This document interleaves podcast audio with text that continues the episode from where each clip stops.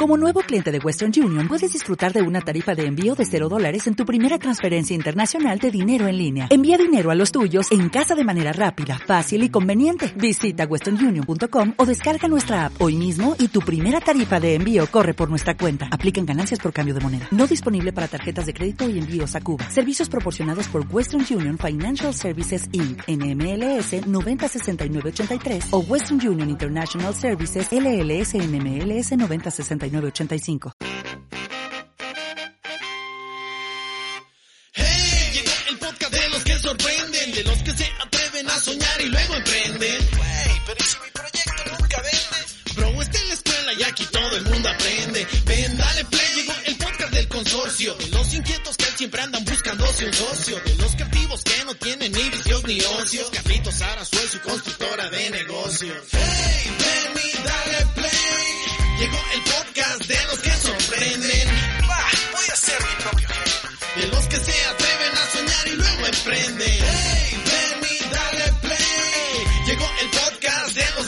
consorcio. Ah, mi trabajo, me explotan. Mejor en Carlitos Sara, soy su constructora de negocios.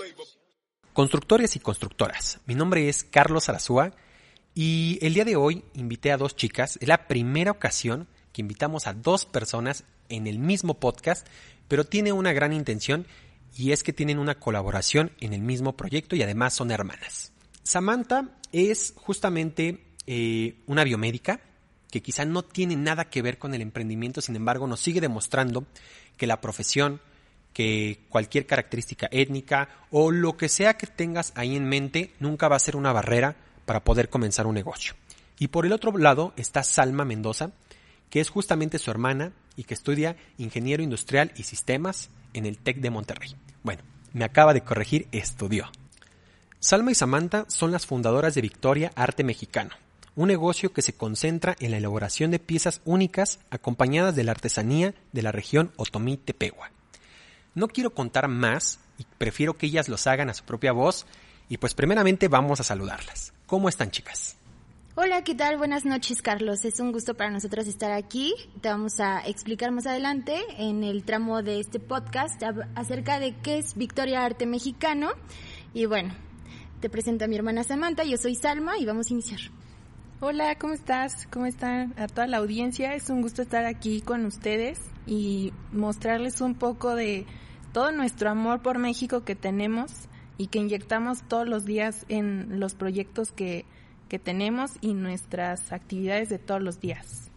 Excelente, pues qué mejor manera de empezar que esta gran introducción que nos acaban de dar las dos, pero para arrancar eh, tenemos una tradición fuertísima de dar datos completamente innecesarios sobre el número de capítulo, que esta ocasión es el número 34, así que voy a arrancar y los voy a leer. 34 es la edad permanente de Popeye el Marino. 34 años te lleva, le, eh, le llevaba Porfirio Díaz a su segunda esposa. Ellos se casaron cuando ella tenía 17 y él 51. 34 metros de altura mide el Buda más grande del mundo que se encuentra en Hong Kong. 34 mil años tiene que llegaron los primeros pobladores del continente americano. 34 mil 34 mil metros mide el asteroide, el asteroide Eros que orbita en la Tierra. Y por último, 34 centímetros mide la estatuilla del Oscar de Alto, para quienes tienen intención de ganar en algún momento de su vida uno. Vamos a arrancar y tengo una pregunta que es base y que es sumamente importante para toda la audiencia y que es muy personal para ustedes, que es ¿cómo fue su infancia? Wow, feliz. Speechless. Bueno, yo, Samantha, tengo 30 años. Cumplí años hace poquito, para que no se espanten. Mi infancia, yo creo que eh, con el paso del tiempo te das cuenta que la infancia es un eh, espacio en la vida en el que vas a ir forjando tu carácter, tus ganas de inyectarle a la vida, eh, te llenas de amor de tu familia, de tus amigos. Para mí mi infancia todavía fue una etapa en donde yo salía a jugar con los vecinos, todavía jugábamos con arena, me acuerdo que un día eh, mojamos unos bultos de cemento que tenía mi papá y claro que nos castigó terrible. Eh, obviamente destruimos el jardín de mi mamá. Y un dato curioso, innecesario, es ¿Innecesario? que... Y fueron las 34 chalupas que hicimos de plantas y lodo. no, es que le llevo seis años a mi hermana y 12 a mi hermano. Entonces, eh, pasaron los años y pues yo seguía creyendo en Santa Claus, ¿no? Vieron los 15, 16, 17 años y yo seguía creyendo en Santa Claus. Idealmente, ¿no? Porque al final, pues mis hermanos tenían que seguir con esa ilusión, esa fantasía. Entonces creo que mi infancia se extendió. Y a la fecha yo me siento, sigo sintiendo muy joven porque me contagio de, de la edad de mis hermanos. Pero para mí la infancia fue algo súper feliz. Creo que mi familia, eh, mis amigos de, de la escuela, todos fueron, fueron momentos únicos y creo que todos los niños y todas las personas merecemos tener una infancia plena donde podamos hacer lo que queramos y soñemos eh, lo que queramos soñar. ¿Qué de ti, Salma? ¿Qué opinas? ¿Qué le faltó a tu hermana en agregar este tema de la infancia? En que siempre nos mandaba a nosotros de prueba.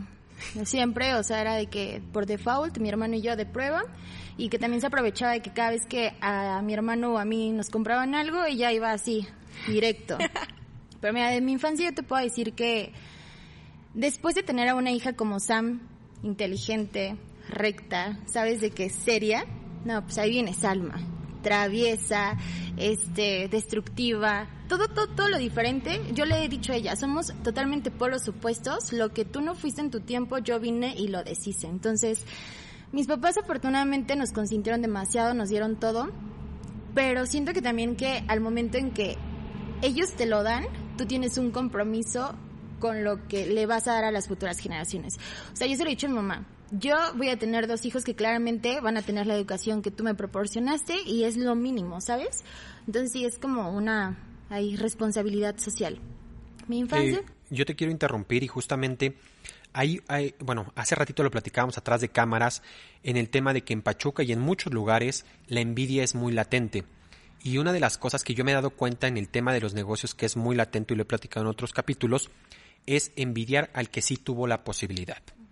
Yo creo que el reto que tiene el que sí tuvo la posibilidad siempre va a ser el hacerlo mejor que lo que le dieron sus padres ahora con sus futuros hijos. Yo se los comento, no envidies, no tengas esa sensación de que ellos empezaron desde cinco, porque aunque a ti te tocó desde uno, el día que tú seas padre y, y estés en el cinco, les vas a dejar a tus hijos el empezar desde cinco. Entonces, además de esto, nunca ha sido la culpa de los hijos lo que los padres hagan bien o mal. Yo creo que como lo platicas, si tus papás o sus papás les pudieron dar todo, pues yo creo que es el deseo que todo padre quisiera tener para los hijos. Y es muy bonito escuchar que a tus 24 años, 23, 24, tengas ya la misma creencia de saber que tu reto es más grande y que lo que te toca a ti dar en un futuro tiene que ser mucho mayor. Pues sí, Carlos, igual yo creo que hay parte mucho de la responsabilidad, así como digo, si en algún momento yo llego a tener hijos, responsabilidad social. Y es justamente lo que estábamos hablando de que Victoria Arte Mexicano nace, ¿por qué? Por responsabilidad social. Regresar a la sociedad un poco de lo que nos ha dado. Afortunadamente hemos crecido en un ambiente cool, en un ambiente sano, que nos ha proporcionado herramientas para darnos la oportunidad de crear esta marca. Sí, y también eh, un poco recuperando lo que acabas de decir. Oye, que si al de al lado le está yendo bien, oye, qué fregón. Disfrútalo. Porque al final de cuentas coexistimos en un entorno en el que si le va bien al de al lado, hay una, uno, hay una sana competencia. Otro, eh, las condiciones de nuestro estado, de nuestro municipio, de nuestra localidad, lo que sea, van a ser mejores. Entonces, si tú estás viviendo en un entorno en donde te das cuenta que tienes solamente los básicos, pero hay personas que le están apuntando a, ofrecerte cosas con mayor valor, eh, más oportunidades, eh, que están creciendo empresarialmente, que están generando desarrollo en el Estado, pues qué padre, porque ya no estamos eh, o ya no, no nos quedamos estancados en estar en vías de desarrollo, sino estamos apuntando ya a ser a una sociedad desarrollada, con oportunidades y con sana competencia. O sea, la competencia para nada es mala. al final de cuentas a lo mejor en el, en el ambiente de servicios o de, de productos hacen que le estés dando continuamente un mejor producto o un mejor servicio a quien le estás sirviendo. Aparte, una manera de poder eh, mejorar siempre han sido las estadísticas y la mejor estadística en un negocio es la comparación. ¿Qué estoy haciendo bien yo y qué está haciendo bien mi competencia? Porque si ellos están teniendo mejores ganancias, significa que yo me tengo que innovar y tengo que hacer mejor las cosas, pero eso no significa que les tengo que poner el pie. Son dos cosas bien diferentes. Aparte, qué bonito es poderte reunir o tener de vecino a alguien que le va bien y que las personas desde lejos puedan decir a todo ese grupo de personas les está yendo increíble y mira lo padre que se pueden apoyar. Para mí eso es lo más importante, el poder presumir los logros ajenos. Es un tema de mucho, de dejar el ego en el piso. Platicábamos con Daniel Lechuga, uno de nuestros amigos que vino aquí al podcast, y decía, mi mejor consejo que les puedo dar es siéntete pendejo. Porque cuando tú te sientes el más pendejo de todos, te das cuenta que eres el que más aprendes porque eres el que tiene las mejores condiciones para poder absorberlo de todos.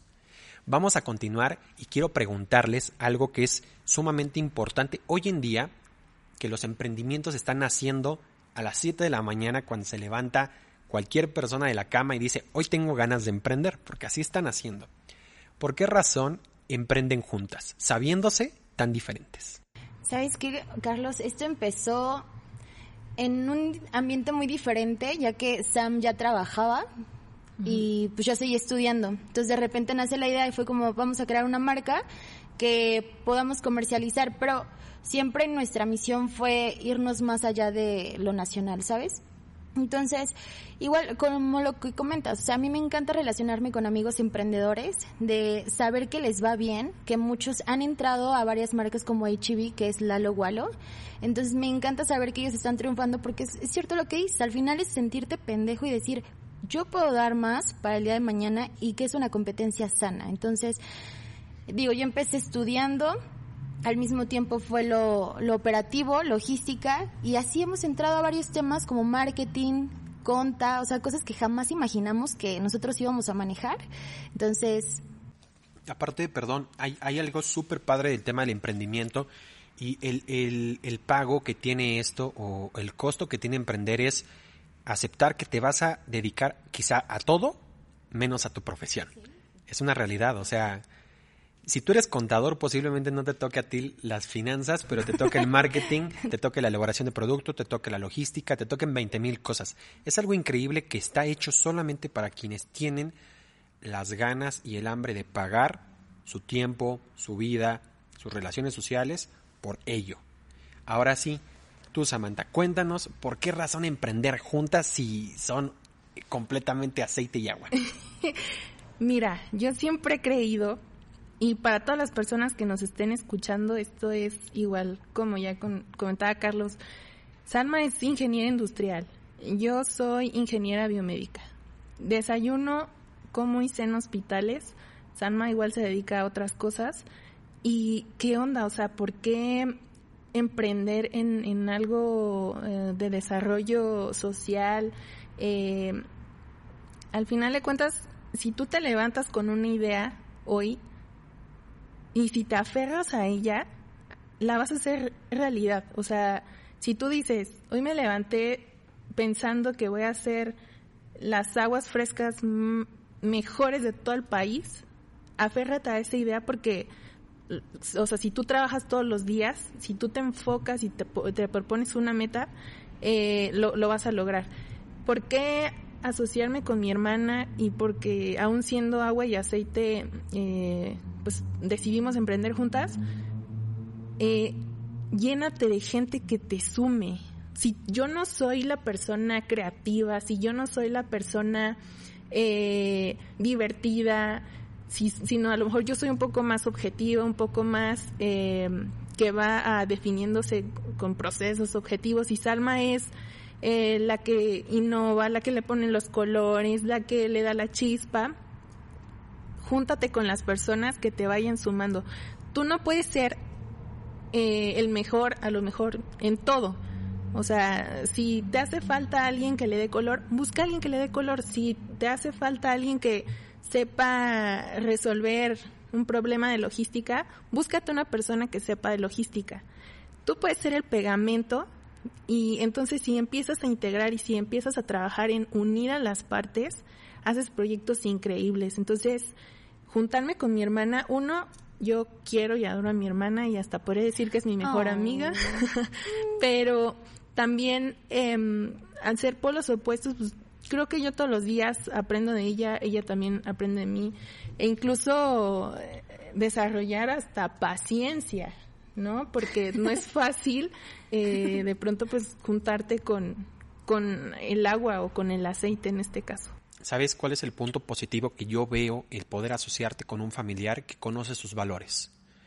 Y los valores es algo que define a mediano, corto o largo plazo los negocios. Cuando tú tienes un valor que nunca has demostrado como el robar y en el momento más, más cumbre del negocio lo sacas o esa falta de valor, ahí arruina cualquier negocio. El hecho de que ustedes se conozcan también creo que tiene esa parte de poder sumarse y decir, yo te conozco, sé que te enoja, sé que no te enoja, sé cuándo tenemos que platicar las cosas de negocio, sé cuándo no lo tenemos que hacer. Y lo bonito es de que sabemos que nos complementamos para generar ingresos que a final de cuentas se quedan en la familia. Eso también es algo muy interesante porque creo que todo sigue sumando al, al mismo apellido que si bien no es la razón de todos los negocios, pues sí es bonito que existan algunos que son las llamadas empresas familiares que puedan crecer y que el día de mañana estén en todo el mundo vendiendo su producto.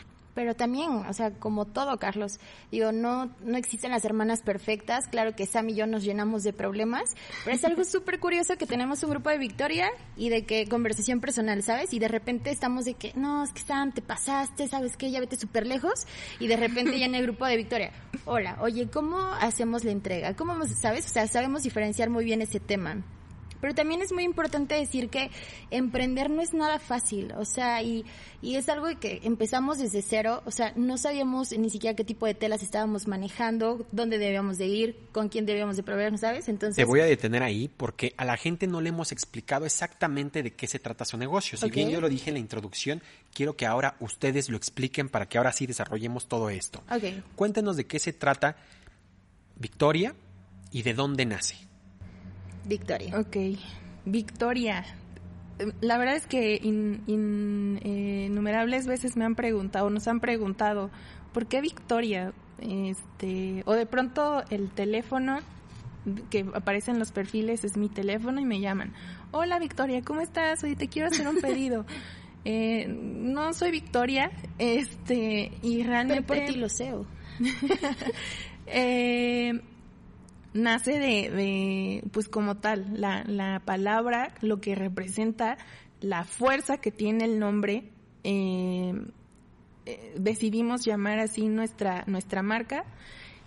Y también, mira, creo que tanto Salma como yo hemos estado colaborando eh, en, en el mundo, a lo mejor Salma en un poco más de razones sociales, yo también en, en proyectos de salud eh, para comunidades muy, muy carentes de recursos. Y, y la verdad es que, bueno, ya lo comentaba Salma, y no es que haya nacido en una cuna de oro ni nada, ¿no? Es, creo que trabajo continuo de mis papás, el que nos hayan dado educación y, e incluso pues el que nosotros aprendamos a, a valorar todo esto y aprovecharlo. Eh, pero decidimos, es, es bien chusco porque la, el, primer artículo que sacamos fue que estábamos buscando un vestido porque teníamos una fiesta. Y no, pues nada nos llamaba la atención. Entonces decidimos ir a buscar quien nos bordara un vestido en, en Tenango de Doria. Y entonces dijimos, oye, en serio, si tú un día ves los tenangos de cerca, te das cuenta que literal es una obra de arte. O sea, es una cantidad de, de puntadas de hilo a un detalle perfecto en donde vas armando las formas y hacen armonía total para hacer pues una obra de arte. Entonces de ahí dijimos, oye, si tú vas y quieres comprar una blusa, la encuentras en una tela de manta, en una tela a lo mejor que se va a desgastar con el tiempo o con una forma que no te la vas a poder poner todos los días. Entonces dijimos, pues hay que empezar. Y Salma, yo siempre he dicho que ella debió haber sido diseñadora de modas o algo de diseño. Em, y empezamos a buscar proveedores de telas, de hilos, pero ya deja de que lo veamos como un negocio. Cuando nos acercamos a Tenango de Doria, vimos una problemática bien palpable.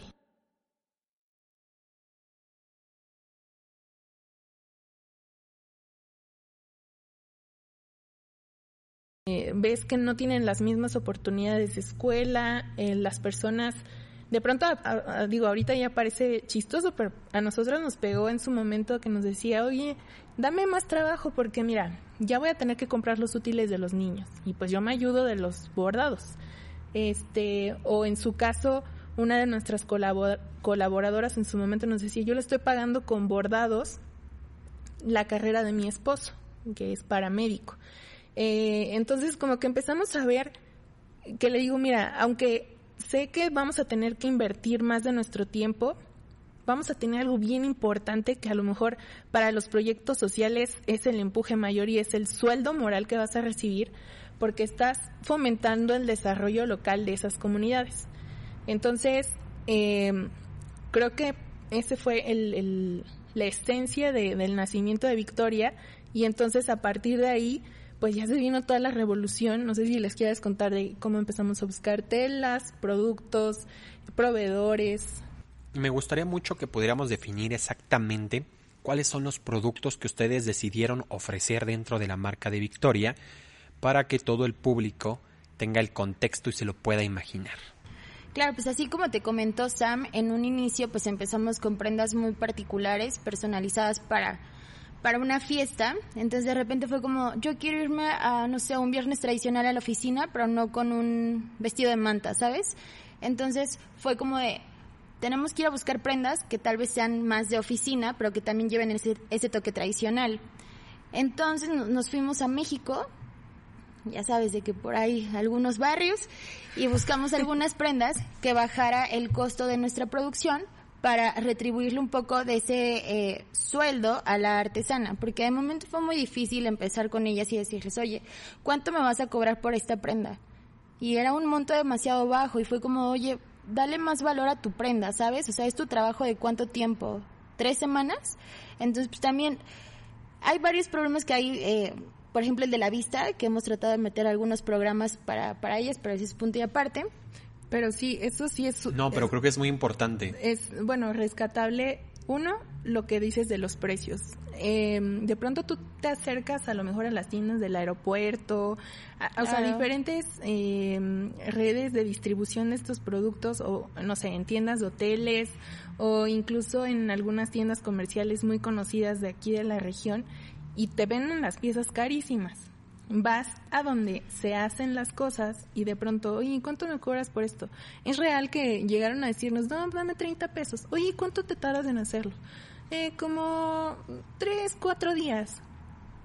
No vas a ganar 8 pesos al día, ¿sabes? Es que es un tema de que dentro de las comunidades no tienen ningún tipo de educación económica y es muy lamentable porque la decadencia de lugares tan hermosos con tanta tradición, tiene mucho que ver que no las hemos podido integrar a todo este sistema económico que tenemos quizá en, en, lugares como Pachuca, que es donde estamos grabando para toda la gente.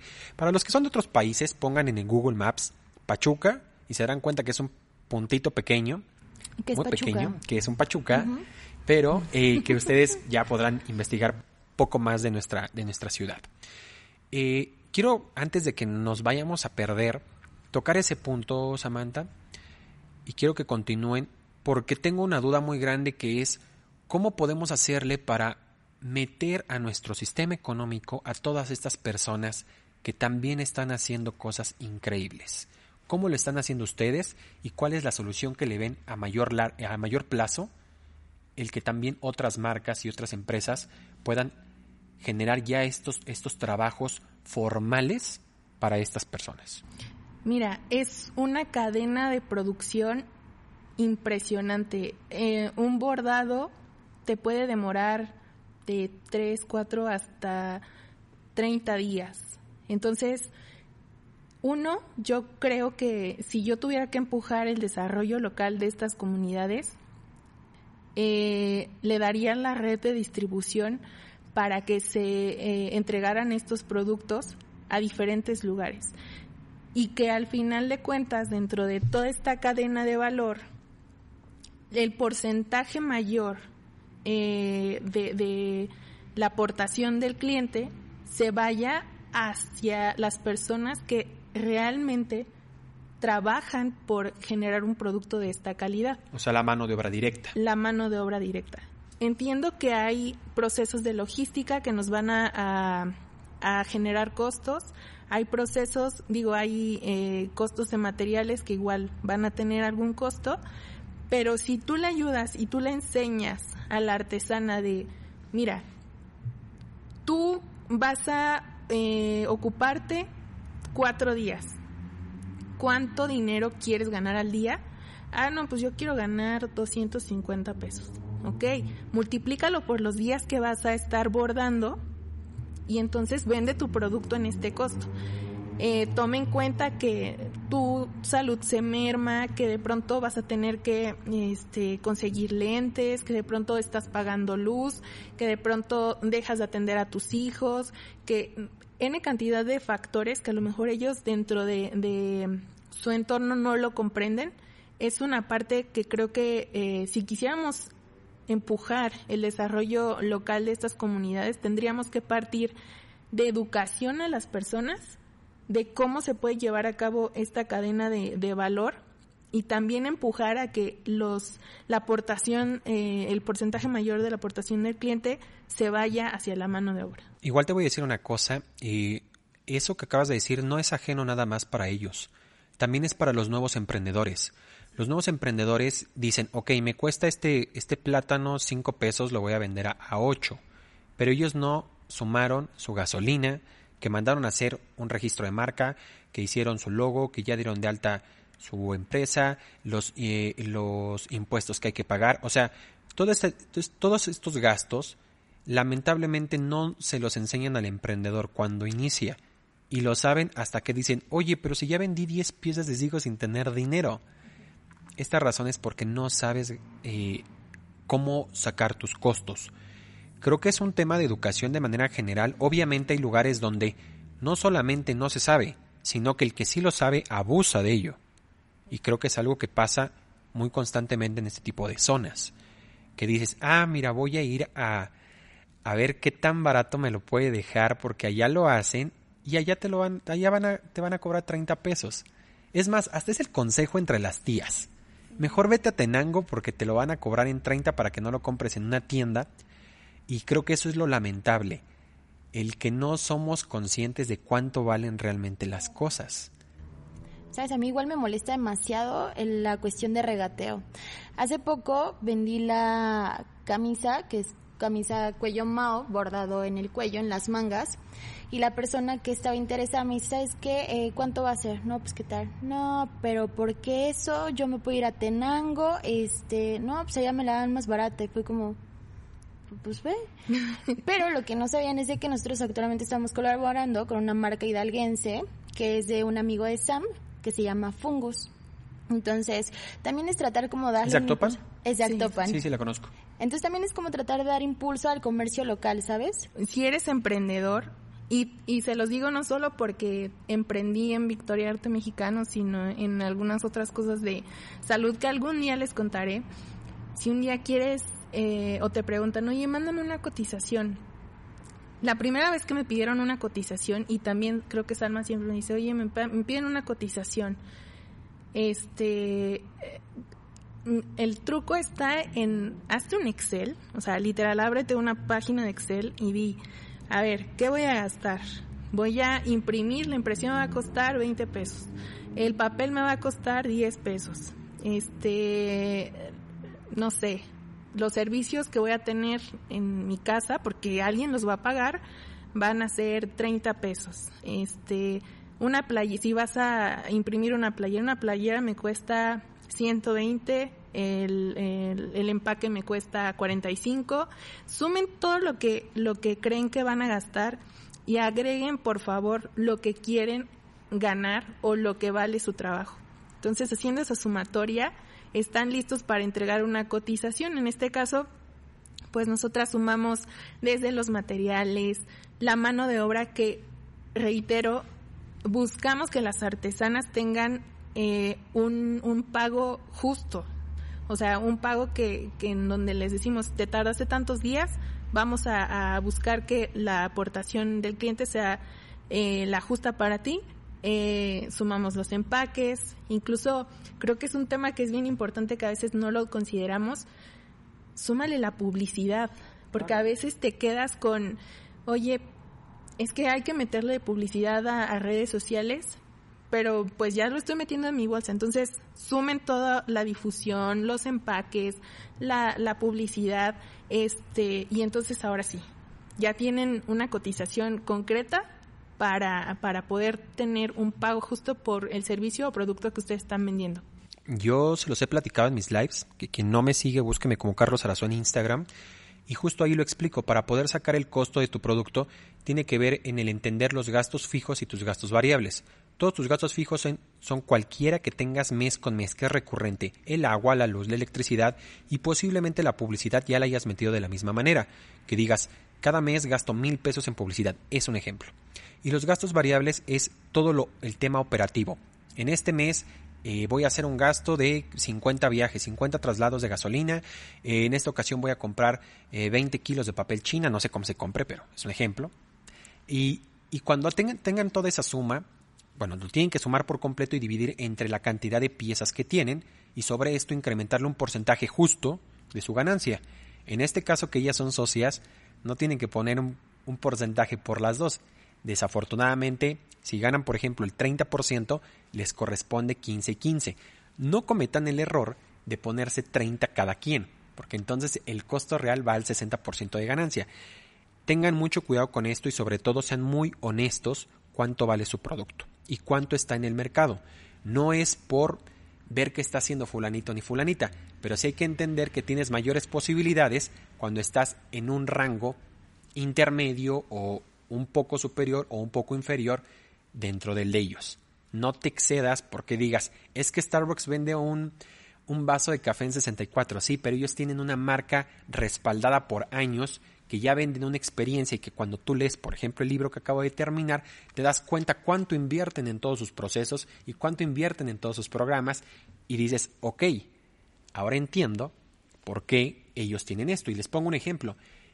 Starbucks tiene un programa para los chicos que aún no terminan la universidad que trabajan con ellos y es préstamos para que puedan culminarla.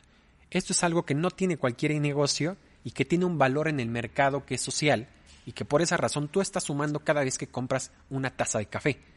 Aquí pasa algo muy similar porque estás apoyando al comercio local y tradicional de la región. Así que si van a comprar y van a consumir una pieza que tenga que ver con ropa o textiles, acérquense por favor a Victoria. Pues quiero que ahora eh, me, me, platiquen cuál es la ventaja de estar dentro de un giro como es el, el de la ropa artesanal. ¿Cuáles son las ventajas que ustedes ven más fuertes para decirle a la gente vamos a impulsar este tipo de comercio? Pues entrar en un en el área de ropa simplemente es como una necesidad básica, es como la comida de siempre vas a tener que vestir, entonces, vestir tradicional es un plus que le das a, tu persona. Entonces, al momento en que nosotros decidimos meternos a lo tradicional, fue como, ok, ya estamos en prendas, ¿qué otro uso le podemos dar a los bordados? Y fue cuando empezamos a, creamos las banditas, que son para cabello, para bolsas, para mano, para cuello. Y posteriormente un día Sam llegó y me dijo, oye, ¿qué te parece si hacemos agendas y libretas con un tenango ensamblado. Y dije, pero ¿cómo vamos a hacer eso? O sea, no tenemos las libretas, no sabemos cómo coser cuero. Entonces, es ahí la parte en donde vas buscando proveedores, en donde tal vez para ti se te hace como una idea imposible, pero al final de eso trata ser emprendedor, ¿sabes? Como de ponerte retos, porque digo, vas a tener eh, personas que tal vez hagan lo mismo que tú, pero tienes que dar ese diferenciador. Entonces, yo creo que todas las respuestas las puedes encontrar en Google. Además de esto, eh, bien lo dice Elon Musk, si lo puedes pensar, lo puedes crear. Claro. Y él es el mejor ejemplo porque ninguna persona de manera única se ha levantado de la cama a decir, ¿y si llevo a alguien a la luna? Y él lo tiene en mente con su proyecto SpaceX. Antes solamente la NASA tenía esa, esa clase de metas, pero yo veo a esta persona con una manera de pensar tan única en decir es que nada es imposible. Nada. Nada. Es que la única barrera que tienes es la que tú te pones. Es mental. Entonces, El, el- el mayor logro, yo se lo puedo decir a todos los emprendedores, el mayor logro que puedes tener es romper barreras mentales. Una vez rotas esas barreras mentales, ahora sí te toca el esfuerzo, la dedicación, el generar talento, el cansancio, eh, etcétera de cosas. Pero cuando ya tienes esa barrera mental rota, ya tienes un 70% ganado en el camino, sin duda alguna. Y quizás suene como cliché el decir de es que tú vas a lograr eh, cuanto tú quieras siempre y cuando tú lo trabajes. Pero yo creo que los resultados no te das cuenta hasta cuando ya tienes una retribución social que dices hasta dónde ha impactado el trabajo que hemos hecho, ¿sabes? Actualmente las artesanas Librada, que probablemente nos esté escuchando, es me cuenta su vida, me cuenta su historia, eh, de repente solo me llama y me dice, oye, estoy enferma, ¿sabes? Pero es como el impacto de, de que tú generas, ¿sabes? Yo no soy jefa de nadie, yo solamente soy esa parte que te está conectando a ti como artesana desde Tenango para, para sacar tus piezas. Entonces yo dije, si yo quiero eh, capacitar o yo quiero ayudar a artesanas, tengo que empezar por mí. Porque tal vez yo no tengo todas las herramientas que, que, que permitan a ellos poder, eh, en este caso es vender a otros países. Me metí por parte de la escuela a un curso que es de emprendimiento social, en donde me preguntaban cuál es tu objetivo con Victoria Arte Mexicano. Ya sabemos que lo que tú quieres es comercializar y lo que tú quieres es que llegue a diferentes partes del mundo. Pero eso al final es para ti. ¿Qué es lo que vas a hacer para ellos? Entonces fue como de, claro, o sea, si yo les quiero dar las herramientas a ellos de que librada pueda hacer las cosas por ella misma, es decirle, mire, este es el trabajo que usted tiene, estas son las plataformas que existen, tal vez de momento no tenga las herramientas, pero vamos a trabajar en ello para que algún día ella pueda ser la persona que venda sus propias cosas. Entonces, es una forma de ayudar bastante a la comunidad y no solo verlo como un beneficio propio, ¿sabes?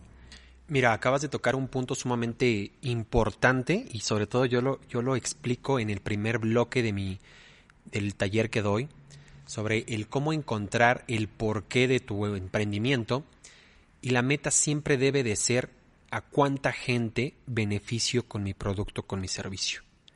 Es una pregunta que debes de, de analizar porque cuando te la hacen, ellos creen o, las, o la, la persona que, que la recibe cree que lo que están buscando es un número, un número económico, un número de alcance, pero nunca realmente el del trasfondo que es la cantidad de personas que se van a ver beneficiadas. Se los, se los platico porque hace 45 minutos más o menos esta pregunta me la, me la hicieron y mi respuesta no fue quizá la que tuve que haber dado ahora que lo escucho me preguntaron que hasta dónde iba a llegar este podcast, cuál era la meta. Y yo expliqué que quería estar entre los primeros 10 de Spotify. Pero realmente la intención que tiene este proyecto y tuvo este proyecto desde un inicio era mejorar los emprendimientos de la gente, porque el problema base que hay ahorita es que emprendemos al ahí se va. Y ese ahí se va la curva de aprendizaje es carísima.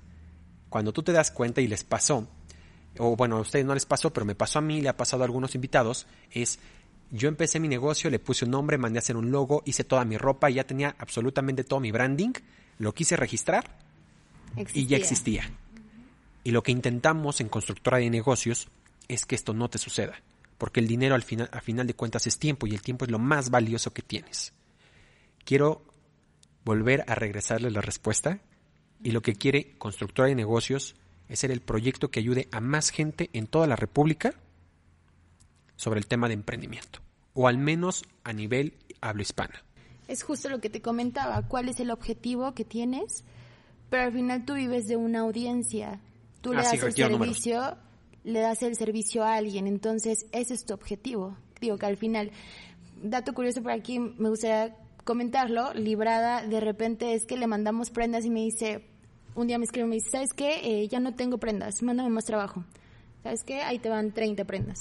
Oye, es que sabes qué, Eh, son muchísimas y qué bueno porque ya le di trabajo a mi prima, a mi hermana, a mi hija y de repente es como, sabes, una satisfacción que te da enorme de saber que alguien está teniendo un ganar-ganar con algo que se empezó como una idea, padrísimo. Sí, y, um, o sea, eso es algo que de pronto, el concepto que ya les platicábamos antes es el qué, qué, qué sueldo moral tienes eh, por, por lo que haces. O sea, dicen por ahí, eh, dedícate a lo que te apasiona y nunca vas a tener que trabajar. Digo, a pesar de que Salma y yo nos movemos en otros sectores y a lo mejor Victoria Arte Mexicano es algo que de corazón hacemos, eh, no como hobby, porque al final de cuentas pues sí requiere tiempo, trabajo, paciencia, dedicación, eh, pero también levántate todos los días y, y, o sea, di, voy a hacer porque me falta eh, para cumplir mi meta tal y tal cosa, y no se vuelve pesado, digo, a pesar de que no estamos inmersas en, en el sector, todos los días nos levantamos con ganas de aprender, o sea, me dice, oye, ¿y qué otro producto vas a tener? Los fines de año em, tratamos de, de hacer cosas o, de generar stock para regalos de fin de año. Oye, ya hicimos eh, libretas, agendas. Digo, este año que pasó se complicó un poquito. Queríamos hacer portaplumas. O sea, Mont Blanc nos iba a quedar corto para la calidad de los productos que íbamos a hacer con un bordado eh, tradicional. Y un poco regresando a la pregunta que nos hiciste, ¿por qué emprender en, en, el ambiente de los bordados de la ropa? ¿Y cuál es nuestro, nuestro diferenciador? Yo recuerdo muy bien, a lo mejor no sé si Salma se acuerde, que cuando empezamos el primer año, fue pues un boom de wow, están padrísimas las prendas y a veces sí nos costaba como que, híjole, la voy a vender a este precio, será justo, no será justo, etcétera. Eh, el día que yo me di cuenta que este es un proyecto con causa y que va a tener impacto, fue el día que nos buscaron de una es, es algo parecido a un Fashion Week, pero es de productos eh, hechos a mano el, el, este, esta semana de, de muestra se hace en, creo que en Italia. En ese momento dije, hoy no tengo los recursos para ir, teníamos que, que dar una aportación y nos becaban con un otra, otro porcentaje, pero dije, hoy no tengo los recursos para irme, por lo menos no tengo destinado en mi plan de este año poder acercarme a esta semana de emprendimiento en donde eh, se mostraban cosas de moda pero dije, este día decreto que Victoria Arte Mexicano va a crecer tanto que un día voy a, voy a poder lograr ir y exponer mis productos. Y no solo eso, a veces nos dicen, oye, y si Patricia Armendariz hoy te dice, te doy toda la inversión que tú quieras, ¿qué es lo que vas a hacer? Yo no quiero que veamos los bordados de Tenango como una maquila. O sea, las artesanas definitivamente no son máquinas que, ah, te saco tres, cuatro, cinco bordados en un día. El bordado tradicional va desde que un pintor lo dibuja, eh, tiene una historia, porque él plasma una historia que en ese momento pasó por su cabeza. La artesana decide los colores, porque no es que nosotras digamos, combinas morado con amarillo y con azul. O sea, ella decide le voy a poner verde, rojo, o sea, en realidad dejamos libre albedrío en, en, el diseño que ella vaya a hacer y eh, pues nuestro valor agregado sí es que nuestros productos son de toda la calidad eh, y buscamos que nuestra cadena de producción eh, meter a productores mexicanos. No estamos pidiendo o no estamos eh, bordando sobre ropa china o sobre telas de baja calidad. Eh, es curioso porque la persona que nos ensamblaba algunas blusas era la persona que nos hacía los uniformes de niñas, este, la persona que nos hace las etiquetas bordadas a máquina es una persona de aquí de San Antonio, este, la persona que, que nos ensamblaba unos, unas bolsitas, unos clutch, que esa es una historia que al día de hoy creo que se me hace un nudo en la garganta, empezaba la pandemia y decidimos hacer unos clutch. Fuimos a, buscar, dijimos, pues, ¿quién podrá ayudarnos a hacer esto? No, pues un tapicero. Buscamos por cielo, mar y tierra una persona que nos quisiera ayudar porque los herrajes y los bordados eran más gruesos. Entonces, pues, ¿de dónde encontramos a esta persona? Era el inicio medianos de la pandemia y entonces el señor, literal, así, los niños estaban comiendo, creo que chicharrones eh, en el día. Mm, Eran personas de muy bajos recursos a los que, digo, de cierta manera, pues empezamos a apoyar y hasta cierto punto yo creo que de voz en voz vamos a- vamos recomendando de ah ocupas un tapicero te recomiendo al señor Joaquín que está en Actopan entonces como que en todas estas en esta parte de buscar a productores pues nos hemos encontrado a gente muy valiosa que vale la pena reconocer porque a pesar de que no reconocidos no son como emprendedores se, o sea buscan el sustento todos los días y también eh, que tú le inviertas y que le apliques valor a, lo que haces todos los días, pues es algo bien importante. Creo que estamos en muy buen momento de que además de meter a- o sea, incluir a toda esta gente dentro de nuestro sistema económico, también lo hagamos en un sistema de lenguaje. ¿Y a qué me quiero referir con esto? A que el artesano lo tratamos como artesano y a ustedes o a mí nos tratan como emprendedores. Creo que es muy importante el poder ya sumar a estas personas como parte de un emprendimiento, de un micronegocio, de una pymes, de una startup, porque a final de cuentas ellos también tienen el mismo valor que cualquiera de nuestros negocios o es más. A veces ellos se esmeran y se esfuerzan y tienen mayor talento que el que tenemos nosotros en nuestros propios negocios. Creo que, creo que hoy hay mucha reflexión sobre este sector eh, poblacional que tenemos que analizar mejor y sobre todo ser más consumidores. Porque fue una tragedia para el pachuqueño o de cualquier ciudad que le cerraran los centros comerciales y no poder comprar, pero ahora sí hacerlo en Amazon, que tampoco es malo porque pues, todo el sistema funciona de alguna manera, pero que sigamos sin incluir en todas esta clase de prácticas a emprendedores, porque ahora lo vamos a decir así, de este tipo. Creo que es muy importante estar haciéndolo de ahora en adelante y yo espero que funcione este capítulo. Dato curioso, estamos en Amazon Handmade como Victoria Arte Mexicano. Excelente, pues ya los pueden buscar para saber de qué estamos hablando y si es muy bueno el producto como dicen, pues revísenlo para tener una primera impresión, solo una primera impresión. Pues ya nos queda muy poco tiempo, se fueron 50 minutos sin darse cuenta de volada. Esta es la magia del podcast, pero quiero hacer unas últimas preguntas que que son un poquito más personales. Y Salma, esta va para ti. Dime. Y quiero que me digas cuál ha sido el mejor consejo que te han dado durante este proceso de, de emprender. Hazlo y no te arrepientas. O sea, ¿qué quiere decir? Eh, de un inicio fue como, oye Sam, es que sabes qué, estoy estudiando, tal vez no tengo el recurso más grande que tú quisieras pedirme, entonces tal vez no puedo retribuirte tanto con dinero, ¿sabes? Pero te puedo ayudar en otras cosas como es mercadotecnia, sacamos fotos, yo te hago el operativo logístico y de repente es el miedo a emprender, a decir, yo no tengo lo suficiente para hacerlo. Pero el secreto del emprendimiento es haz lo que lo que lo que quieras con lo que tengas.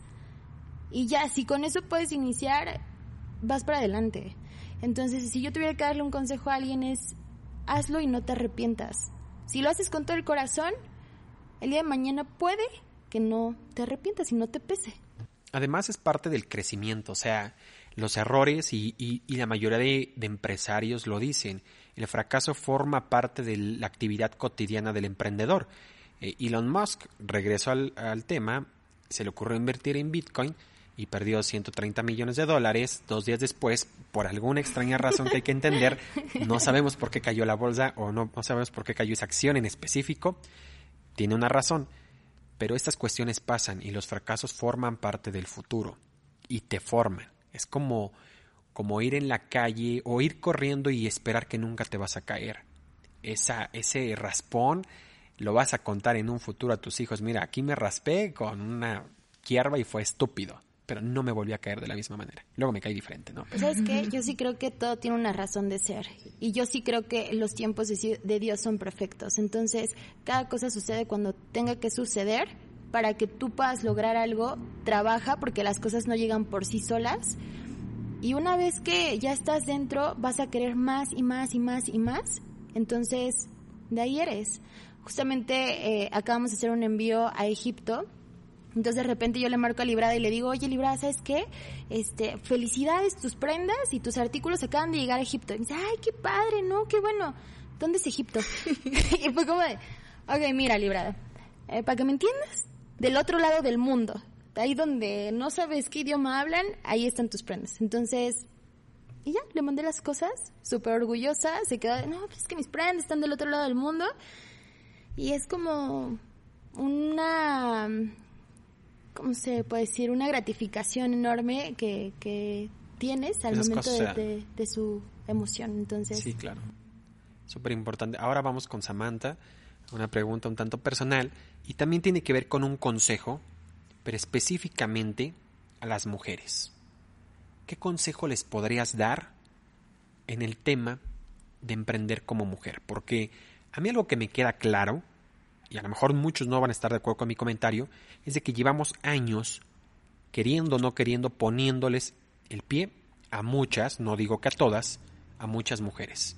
Con el simple hecho de decir, hacer un mal comentario, creo que ya le estás pegando en el tema más fuerte que es el interno, ¿no? En decir, mejor dedícate a otra cosa, mejor dedícate a tu carrera, no lo intentes, etcétera. Yo ya no creo en esos comentarios de, de quédate a cocinar en casa, que deben seguramente seguir, ¿no? Pero yo me voy ahora por los millennials, por los comentarios millennials donde tú eres mejor o tú eres buena para otras cosas, esto déjaselo, o los negocios los hacemos los hombres, no sé. no pudiste escoger una mejor persona que Sam. Y más porque ha vivido esto en un ambiente laboral muy machista. Excelente. ¿Cuál es el mejor eh, consejo que le puedas dar a las mujeres en el tema de arrancar algo por primera vez? Creo que tengo dos, dos palabras que, que sin duda tienen que estar en la respuesta. La primera es confía. Eh, antes o después las cosas van a estar bien. El camino que tengas que seguir va a, a fluir si tú le pones la perseverancia y la determinación. Y la otra que está más enfocada a las mujeres, y si tú eres mujer y me estás escuchando y ojalá eh, resuene en tu mente, en tu corazón, créetela. Eres una persona en todos los sentidos, eh, total y completamente. Si tú eres mujer y aún así eh, tienes otras responsabilidades, a lo mejor no solo mujeres jóvenes como Salma, a lo mejor que, de pronto ya dices, oye, mi reloj biológico ahí viene y tengo que tener hijos o la casa o no sé, eh, otras responsabilidades. Eh, creo que nosotras las mujeres tenemos ese, ese poder de hacer muchas cosas. Y, reitero, créetela de que al final de cuentas, si confías en lo que tú sabes, en lo que conoces, en tus habilidades, aunque no tengas ni idea de si vas a, un pitch, si vas a, pararte frente a o sentarte con una mesa de tiburones hombres, tienes que de inicio llegar y, tener la fuerza de decir, yo soy lo que soy, confío en mi idea, confío en que lo que estoy haciendo está bien hecho, porque yo sé que tanto hombres como mujeres hacemos las cosas con todo el corazón, pero creo que las mujeres todavía tenemos un poquito más de, de, de entrega en, en, lo que hacemos todos los días. Eh, confía en que no las actividades como mujer son exclusivas tuyas, pues compartirlas y, y sobre todo eh, ve hacia adelante. Si en algún momento te topas con un, una persona que te dice, híjole, es que no te voy a contratar o no, no vamos a hacer negocios porque tienes que estar atendiendo a los niños o tienes que hacer N cantidad de cosas que por género desafortunadamente hemos asignado a las mujeres. Eh, desvíate, vuélvete a enfocar y, y sigue creyendo en tu idea y entonces muchas cosas van a, van a fluir. Excelente, pues yo creo que no hay una mejor respuesta a mi pregunta que lo que nos acaba de decir Samantha. Te dije que era la indicada. Sí, era la indicada para la pregunta. Y ya para poder finalizar, siempre trato de dar un mensaje a mi invitado en la hora, o lo que, me, lo, que logro captar durante una hora. Y, y lo que yo les puedo decir es, primera, que no dejen de soñar, porque algo que de repente perdemos la vista por vivir en la normalidad de todos nuestros días es el sueño. Segunda, no dejen de apuntar alto, porque si nadie ha llegado donde ustedes quieren estar, ustedes deben de ser las primeras. Y tercera, nunca pierdan el rumbo de la razón por la cual están haciendo un proyecto como este. Va a haber un punto, yo tengo la certeza, donde el dinero ya no va a ser un ingreso extra, donde el dinero que entre o las ganancias que entren ya no van a ser solo un espejismo, ya van a ser una realidad que permita tener una mejor calidad de vida en todos, en donde ustedes lo quieran ver. Y me encantaría que cuando eso pase, me inviten, no, no es cierto, pero sí tengan la capacidad de entender que este proyecto lo están haciendo por mejorar vidas. Porque si ustedes dos no lo hacen, hay empresarios y emprendedores que nunca lo van a hacer porque ese no es el sector en el que quieren estar. Y si ustedes ya le agarraron o ya le tenían este amor a este equipo o a este grupo de personas, ahora no lo suelten, porque depende mucho de gente como tú, Salma, y gente como tú, Samantha, que ellos salgan adelante. De verdad se los digo, tiene una responsabilidad social increíble y grande, pero yo creo que pueden con eso y con mucho más. Sí, y también invitar a la audiencia. Eh, estamos en una etapa de transición impactante en el que ya no vamos a tener, a lo mejor hasta cierto punto hay un poco más de inestabilidad económica, política, social. Atrévanse a hacer cosas diferentes, atrévanse a, salir de la caja, a innovar, a pensar cosas locas, que al final de cuentas em, el consejo mayor es piensa en qué necesita tu cliente y eso es lo que le tienes que vender. No más, no menos. Y como dice Carlos, atrévete a soñar, apunta bien alto, porque entonces el cielo te va a quedar cortito. Muchísimas gracias. Esto ha sido un capítulo más de este podcast que voy a volver a repetir. La intención más grande que tiene, Salma, es mejorar las vidas de otros emprendedores y que cuando podamos revisar a la cuenta, porque todo lo que es medible es mejorable, sean miles y esperamos en algún momento millones. Y antes de cerrar, uno de los eh, choferes que trabajaban conmigo, un día íbamos en el camino y me preguntó, a ver arquitecto, ¿cuál sería la manera, una pregunta interesantísima, cuál sería la manera de poder impactar en un millón de personas? a través de un trabajo, o sea, mejorar la vida de un millón de personas. Y yo le dije, creo que la manera más rápida y más certera sería a través de conferencias. Porque una conferencia te permite tener a 5.000 en el mismo lugar o a través de las redes sociales te permite llegar a millones. Creo que se quedó tranquilo sin entenderlo, pero más adelante yo entendí mi objetivo de vida y comprendí que si ahorita económicamente no me va mal, tengo la capacidad de dejar todo por mi sueño que es dar conferencias. Y ahorita ustedes me recordaron cuál es la razón más importante que no es el dinero, sino el impactar un millón de personas, como esa ocasión me lo preguntó el buen amigo Santos. Pues muchísimas gracias a todos. Como se los digo cada semana, pónganse a construir. Chao.